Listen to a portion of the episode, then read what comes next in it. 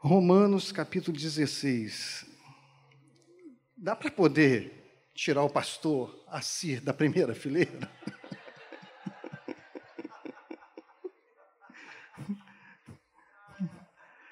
Romanos capítulo 16, ou melhor, capítulo 1, Atos.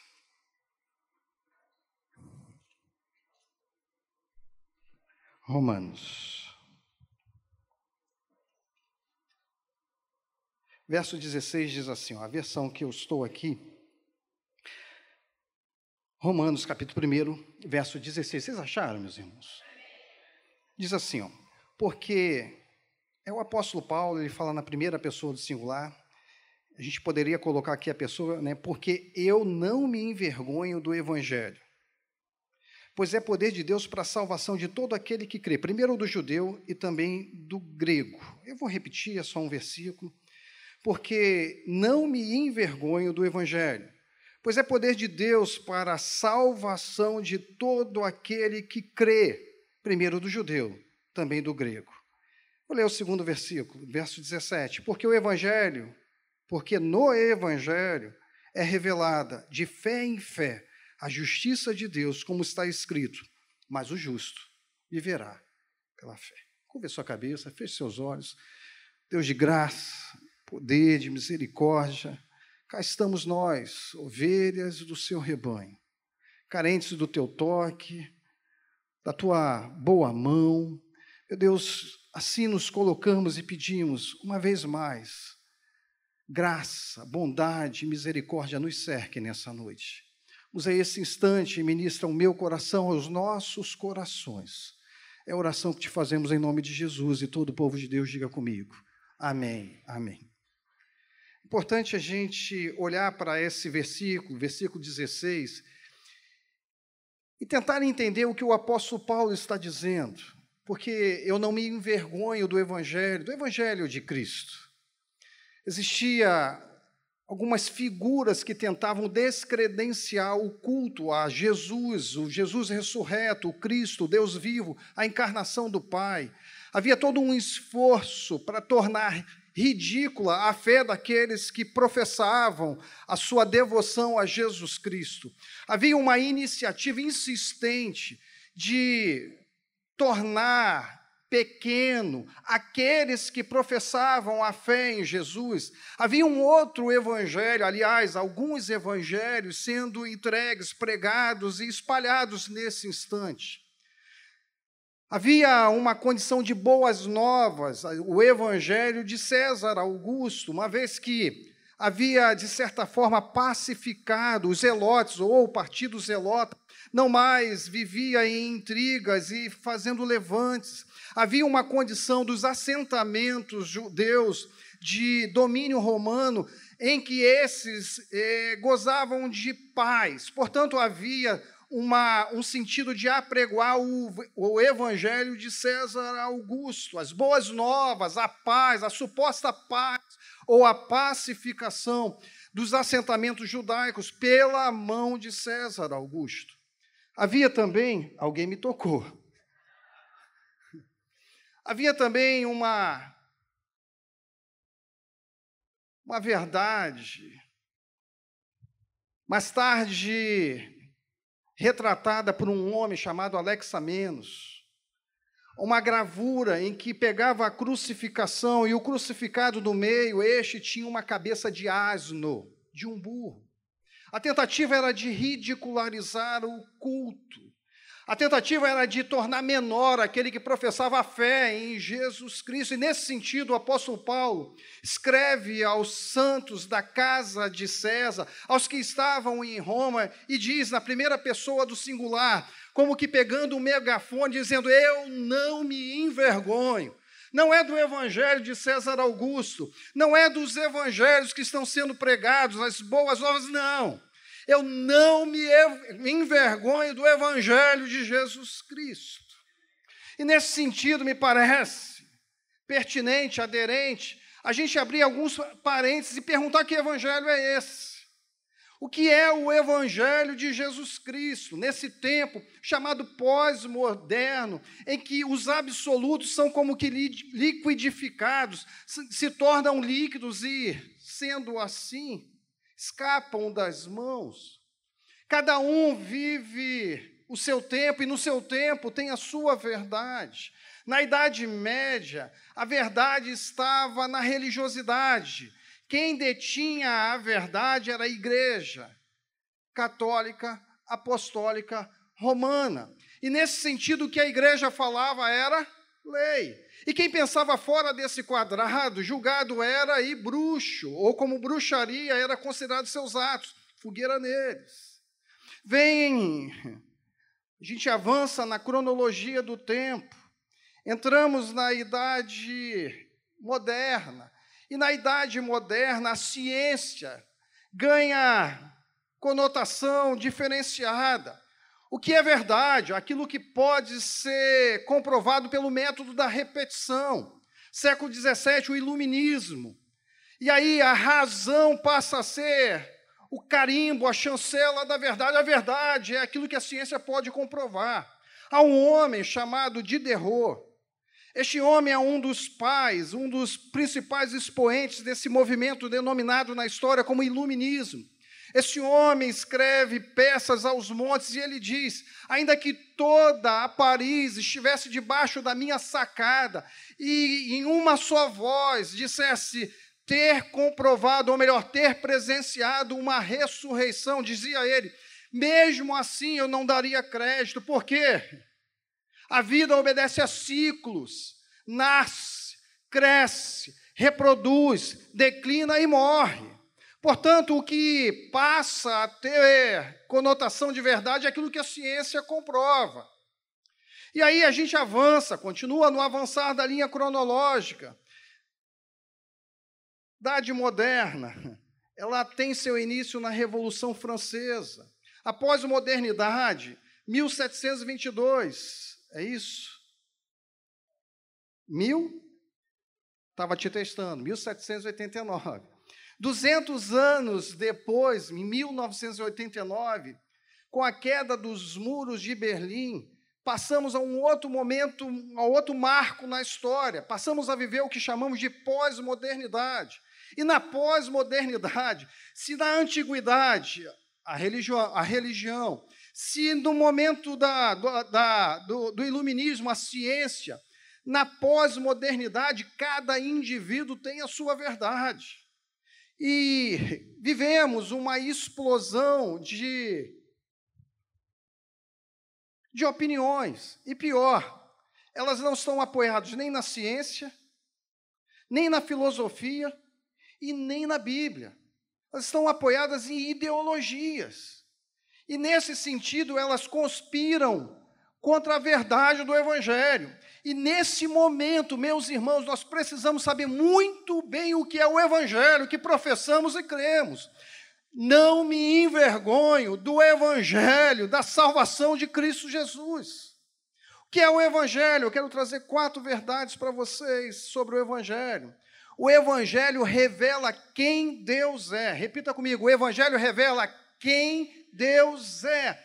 Mais uma vez, o Evangelho revela quem Deus é. Abra sua Bíblia comigo em Isaías. Isaías capítulo 6 diz assim: No ano que morreu o rei Uzias, diz Isaías na primeira pessoa do singular: Eu vi o Senhor assentado num alto e sublime trono. No ano que morreu o rei Uzias, diz Isaías: Eu vi o Senhor assentado no alto e sublime trono. Deixa eu pegar o texto todo. Isaías capítulo 6. E ao seu, redor, ao seu redor havia serafins, cada um tinha seis asas, com duas cobriu o rosto, com duas cobriu os pés, e com duas voavam, e clamavam uns para os outros, dizendo: Santo, Santo, Santo é o Senhor dos exércitos, e toda a terra está cheia da sua glória, e as bases dos limiares moveram-se, a voz do que clamava, e a casa se enchia de fumaça. Então, Isaías olha para ele e diz: Ai de mim, Ai de mim, pois estou perdido, porque sou um homem de lábios impuros e habito no meio de um povo de impuros lábios, e os meus olhos viram o Rei, o Senhor dos exércitos. Preste bem atenção, o Evangelho revela quem Deus é, e aqui existem quatro características desse Deus que você crê. Primeiro, ele está assentado num alto e sublime trono. Ele está assentado no alto e sublime trono. Perceba o contexto dessa escrita. Tinha morrido o rei Uzias, e o rei Uzias foi como que um estadista, aquele que trouxe paz ao reino de Judá, aquele que trouxe segurança ao reino de Judá. Se você tiver a oportunidade, leia o texto que se refere a Uzias no livro das crônicas. Vocês vão perceber que ele inaugurou o setor de pesquisa e desenvolvimento. Ele armou o seu exército. Ele instruiu pessoas de modo a inventar instrumentos de guerra, a catapulta, aquele instrumento que a gente vê que lança bolas de fogo sobre os muros. Aquilo foi inventado no reinado do rei Uzias. Os escudos, a forja, a têmpera, todo esse, esse conjunto foi aprimorado no tempo do rei Uzias. E agora quem assume o trono, pastor Davi? Um menino, Jotão, seu filho, 12 anos. Qual era a experiência no campo da diplomacia desse menino? Eu respondo: nenhuma. Qual era a sua bagagem no campo bélico do enfrentamento militar? Nenhuma. E nesse instante, Judá vive a grande interrogação: o que será de nós? Diante daqueles que nos cercam, sabedores de que Uzias, o nosso rei, não está mais entre nós, que a nossa segurança passa a estar numa condição fragilizada. O que será de nós? O que será nesse tempo? Parece que o trono da terra está vazio, mas nesse instante de suposta insegurança, olhando o trono da terra vazio, Isaías olha para o céu e vê um rei assentado no alto e sublime trono. O nosso Deus, o meu Deus, o seu Deus é soberano e ele continua governando os seus dias, a sua vida e a sua história. Eu não me envergonho do Evangelho de Cristo. Ele revela um Deus soberano. Segunda revelação desse texto, no ano que morreu o rei Uzias, eu vi o Senhor assentado num alto e sublime trono. E as orlas do seu manto enchiam o templo. Você imagina esse templo aqui? Ele não é pequeno, ele é grande. Mas você imagina que a calça do pastor Davi e seu conjunto exagerado de botões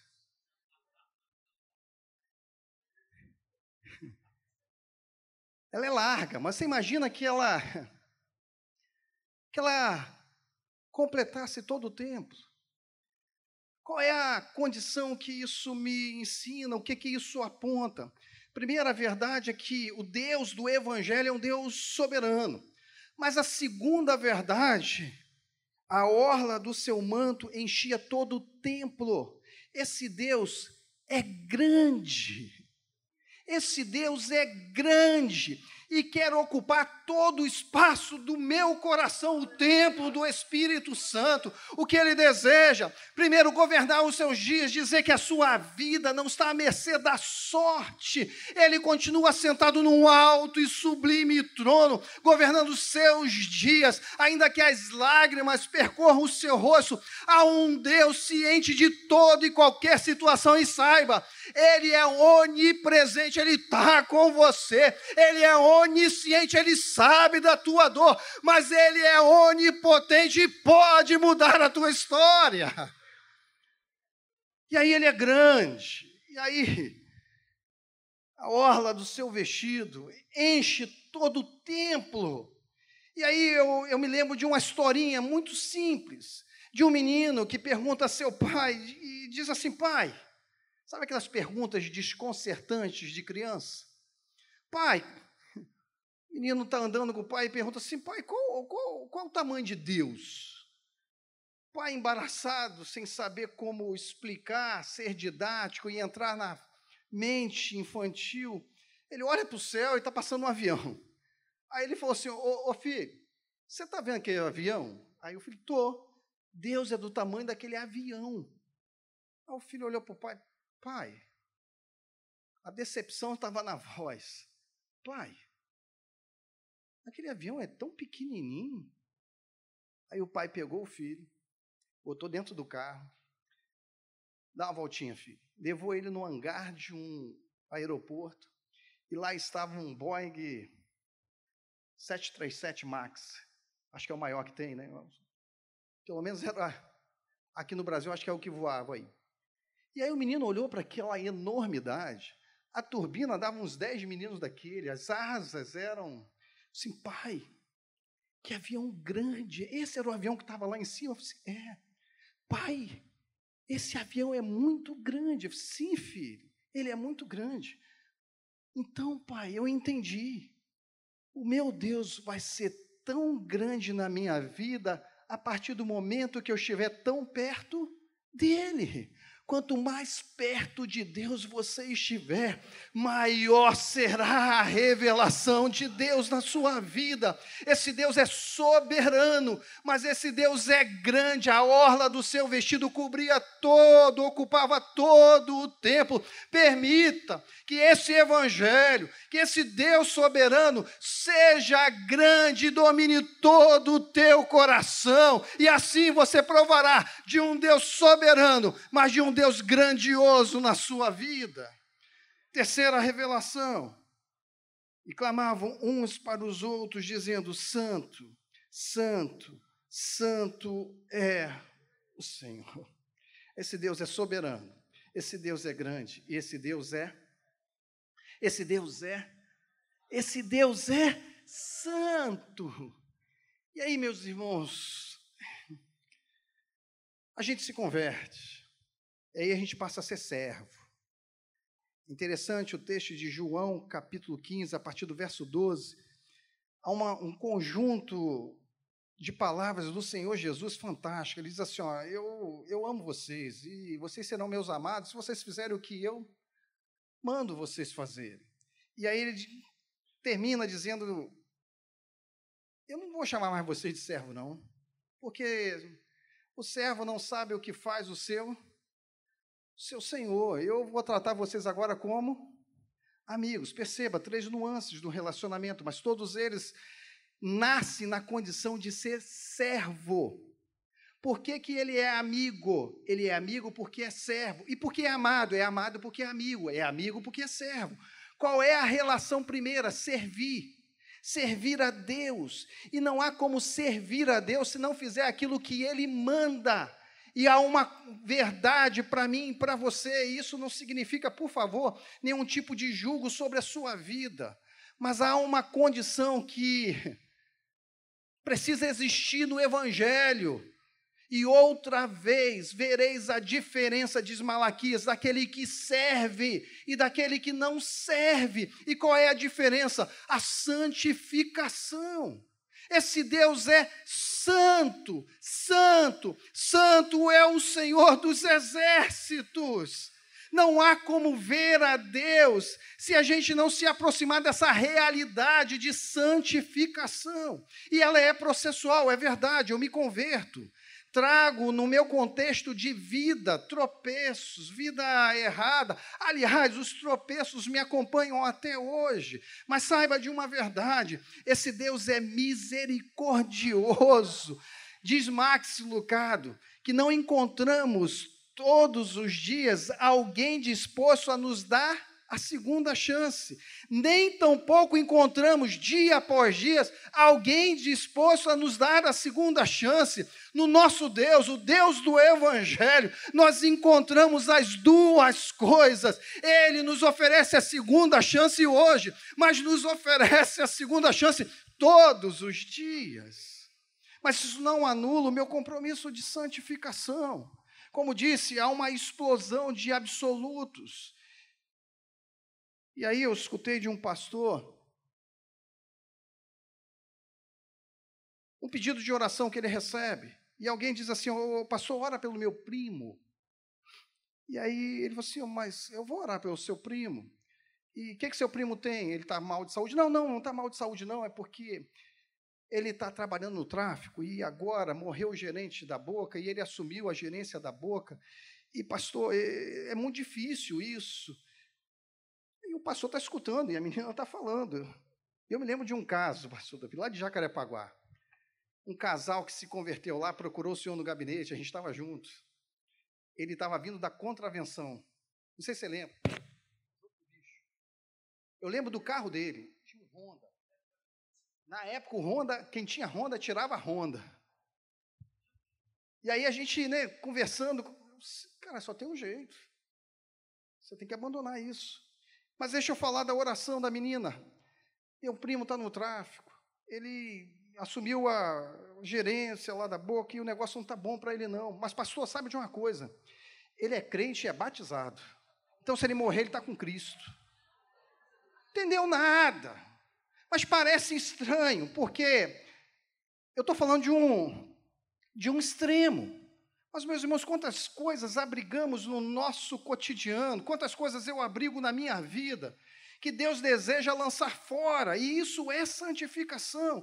Quantas coisas, não precisa olhar para o lado, não precisa olhar para mim, eu sei aquilo que desagrada ao meu Deus, e eu tenho algumas dificuldades de abandonar, sabe por quê, meus irmãos? Eu gosto de tudo que a carne gosta. Não sei se estou escandalizando alguém e se é só comigo, mas eu gosto de tudo que a carne gosta, mas o meu desejo cabe a mim dominar e submeter ao Espírito Santo de Deus, de modo que ele me aperfeiçoe, que eu brilhe, brilhe e chegue ao, ao status de aurora perfeita e testemunhe desse Deus que é soberano, desse Deus que é grande e desse Deus que é santo, santo, santo.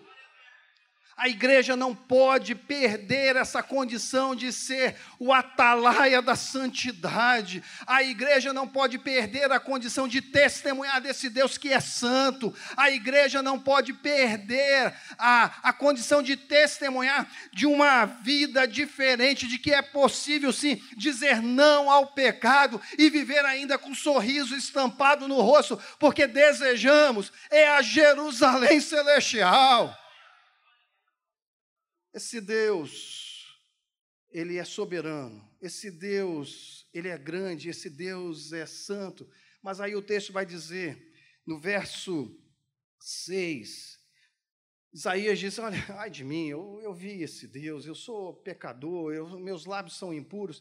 E ele termina a sentença dizendo que os meus olhos viram o Rei, o Senhor dois dos exércitos o Senhor dos Exércitos.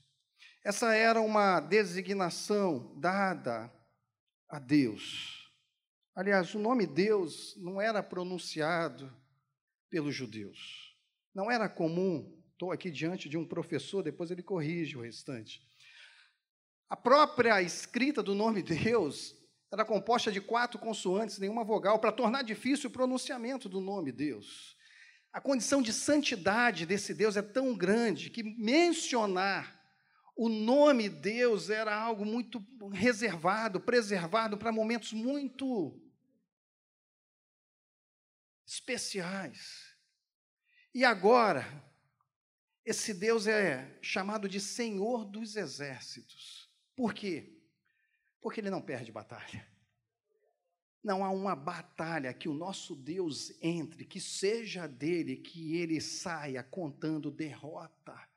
O nosso Deus não perde batalha. Até mesmo quando Satanás comemorou o terceiro dia, revelou a vitória do Senhor. Porque ele vive. Posso crer no amanhã. Eu não sei o tipo de luta que você está travando, eu não sei o tipo de dificuldade que amargura a tua alma, eu não conheço os dramas que cercam o teu dia a dia, mas vim aqui para dizer que o Evangelho revela um Deus soberano, Ele está governando, o Evangelho revela um Deus que é grande, o Evangelho revela um Deus que é santo, mas o Evangelho revela um Deus de poder, Ele é o Senhor dos exércitos, e a sua batalha, ou na sua batalha, batalha, você não lutará sozinho. Há um Deus que se coloca do seu lado para te conduzir à vitória. Muito bem, o Evangelho revela quem Deus é. Mas o Evangelho revela quem eu sou. E agora começa a ficar ruim. Olha Isaías, pastor. Pastor, assim, Isaías era a boca de Deus nesse tempo. Quem era esse homem? O arauto das coisas do céu.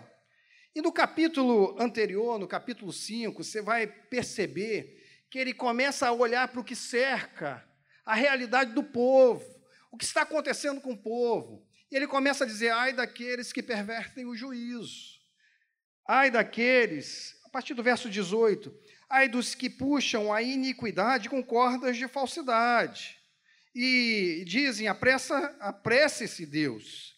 Verso 20: Ai dos que mal, mal chamam bem, pervertem o juízo. Verso 21, ai dos, dos que são sábios.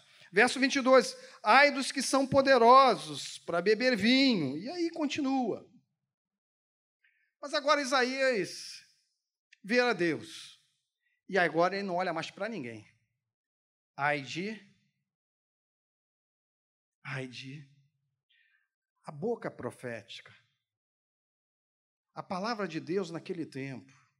Um homem respeitado não pelo que ele, com identidade própria, representava, mas o selo de que o céu conferia a ele. Esse homem é o profeta messiânico. Mas olha o que ele diz. Ai de mim. Eu tô, eu tô, eu tô, tô acabado. Eu sou homem de impuros lábios, a boca profética, pastor Assi, pastor Anselmo, pastor Davi, a boca profética. Agora, diante da santidade de Deus, diz assim, eu, eu, eu tenho errado, eu tenho tropeçado, de vez em quando eu erro, ai de mim, a condição que eu penso que Isaías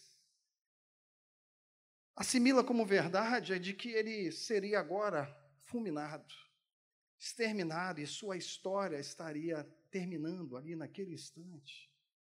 Quem nós somos? Primeiro, né, o texto de João, nós somos servos.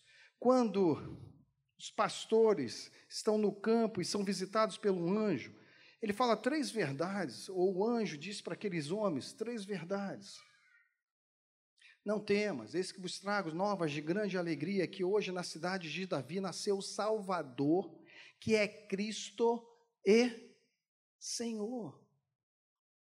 Meus irmãos, quem nós somos? Pecadores, nós somos servos, nós não temos direito a nada. Servos chamados, depois de fazer tudo, somos chamados, considerados como servos.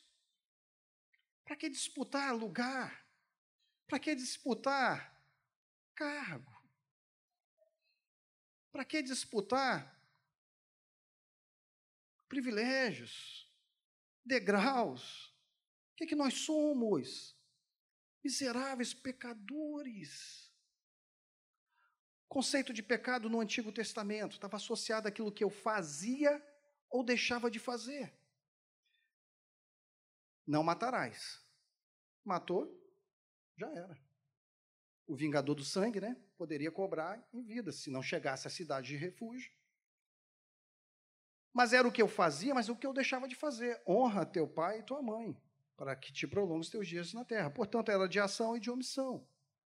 Aí vem o Novo Testamento. Pecado não é mais o que eu faço ou o que eu deixo de fazer, é o que eu penso. Jesus, acerca da cobiça.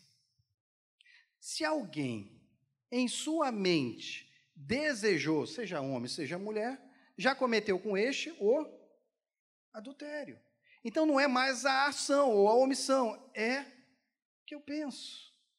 Aí vem o apóstolo Paulo em Romanos, no capítulo 6, ele diz o seguinte: olha, pecado não é o que eu faço, pecado não é o que eu penso, pecado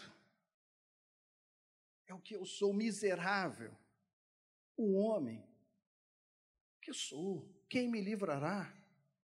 Corpo dessa morte. Nós lemos o capítulo 1, verso 16. E aí, se você olhar direitinho o texto, pastor, se me perdoe se eu estou cometendo algum desvio, mas me parece que está muito orientado aos, aos gregos, que se sentiam desculpáveis por não participarem da regra judaica. Esse não, vocês não são desculpáveis, não. Vocês têm os atributos naturais que revelam quem Deus é. No capítulo 2, ele escreve aos judeus. Ele diz assim, ó, vocês sabem que não pode matar, que não pode adulterar, mas vocês matam e adulteram. No capítulo 3, ele bota, ele escreve Ronald, com letras garrafais lá, ele diz assim, porque todos pecaram e destituídos foram da glória de Deus. Aí no capítulo 6, o apóstolo Paulo diz assim: Olha, o que, que eu sou? O Evangelho revela quem eu sou. Eu sou miserável, eu sou pecador, eu não sou digno. Ei, preste atenção. Como é que a gente exige alguma coisa de Deus? Como é que a gente faz planos a Deus e faz uma oração quase que com um pó de pirim plim plim, no final diz em nome de Jesus, amém, e quer que Deus acompanhe os nossos planos, é Ele o soberano, eu sou servo inútil, é Ele que manda, sou eu que obedeço. Não há como mexer com, essa, com esse sistema de ordenamento, vem do alto e se cumpre na terra. É assim, é o que Deus quer, é o que Deus deseja, é isso que experimentaremos na vida. Quem sou eu, miserável pecador? Carente da graça, carente do toque do Senhor Jesus, carente do toque do Espírito Santo. O que somos nós? Ajuntamento de santos, é verdade, mas aqui é uma congregação de pecadores perdoados pelo sangue de Jesus. O Evangelho revela quem Deus é. Mas o Evangelho tem que revelar quem eu sou. Se o culto se Deus não fala para você que você, tem, que você está errando ou tem errado, o seu culto não é o Deus do Evangelho. Talvez o seu culto seja o Deus que habita dentro do teu coração, que se chama pelo seu nome. Quem eu sou? Eu sou miserável, pecador. Qual é o meu direito? O inferno por graça, por bondade, por amor, ele me transportou das trevas para a sua maravilhosa luz e me fez filho do Altíssimo. E nesse sentido, meus irmãos, eu sou irmão de Jesus, você é irmã de Jesus, e se irmãos somos herdeiros das mesmas coisas. Quem Ele é? Ele é o maravilhoso conselheiro. Eu tenho como herança o conselho do céu. Quem Ele é? Maravilhoso conselheiro, Pai da eternidade, príncipe da paz. O Evangelho revela quem Deus é. O Evangelho revela quem eu sou. Mas o Evangelho revela a suficiência de Cristo Jesus. Tenho uma boa notícia para te dar. Romanos capítulo 8 começa com a seguinte, a seguinte expressão. Agora, advérbio de tempo que indica presente. Portanto, conjunção conclusiva. Depois de dizer tudo isso, concluo o quê? Dois pontos. Agora, portanto, nenhuma condenação há para os que estão em Cristo Jesus. Ele é soberano, ele é grande, ele é santo, ele é poderoso. E quem sou eu? Ai de mim, ai de mim. Mas há uma verdade no Evangelho que precisa ser propagada, que precisa ser alardeada, que precisa ter um megafone na igreja. É para dizer que há uma solução, a saber, Jesus Cristo, nosso Senhor. Se no primeiro Adão o pecado veio, no segundo Adão, a saber, Jesus Cristo veio a remissão dos nossos pecados, veio a justificação dos nossos pecados e veio a salvação das nossas almas. Quando o vocábulo tetelestai, ele é proclamado, ele está dizendo, está rasgado o escrito de dívida. Qual era a prática dos que estavam privados de sua liberdade na sua cela, junto à masmorra que o prendia, existia o escrito de dívida. Imagine que os meus pecados estavam todos escritos, todos eles. Os meus, todos eles. E aí, numa condição de privação de liberdade, e aí chega um momento em que alguém, um oficial da justiça, só, só assim o preso era liberado. Um oficial reconhecido pelo poder da época ia, pegava o escrito de dívida e rasgava o escrito de dívida, foi rasgado o escrito de dívida. Fica sabendo, Satanás, o meu pecado foi perdoado por Cristo Jesus. Há uma oportunidade diária, há uma condição de, de oferta diária para mim e para você. Jesus Cristo me remiu, ele me comprou, ele me justificou e ele me salvou.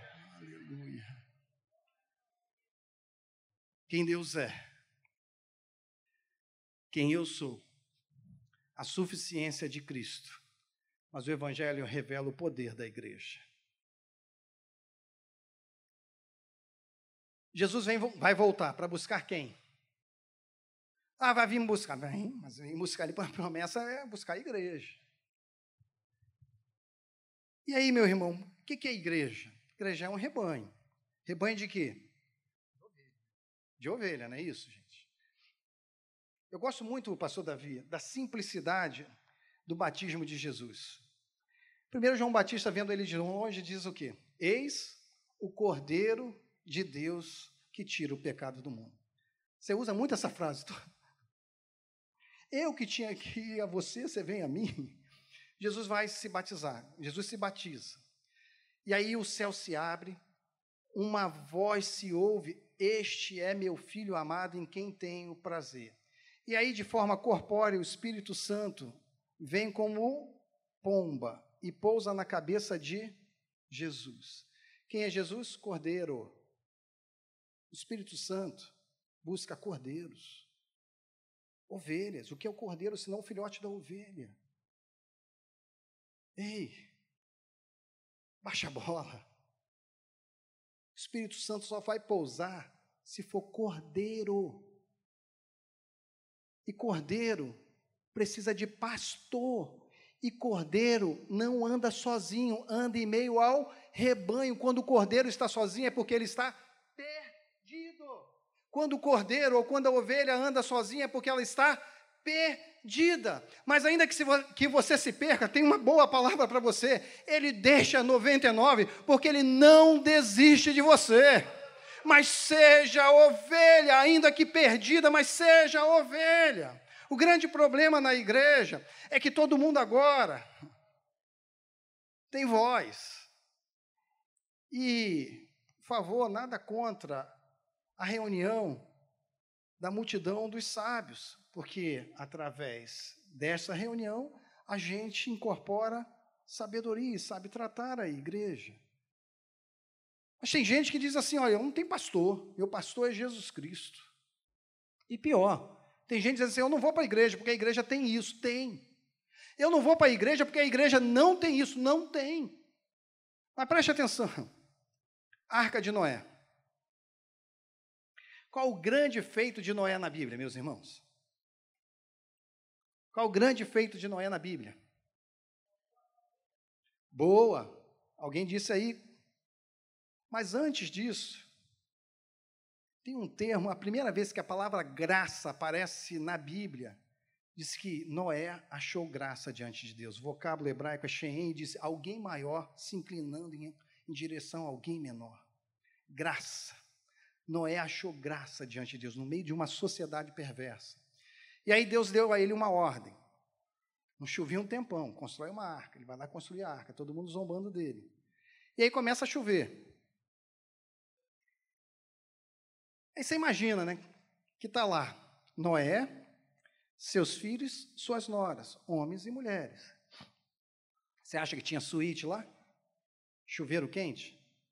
Você acha que o macaco tomava banho? Que o leão fazia sua higiene diária? Não estava cheirando bem. Aliás, os homens não cheiravam bem, mas me desculpe, as mulheres também não cheiravam bem. Quantos dias a arca ficou navegando? Quantos dias?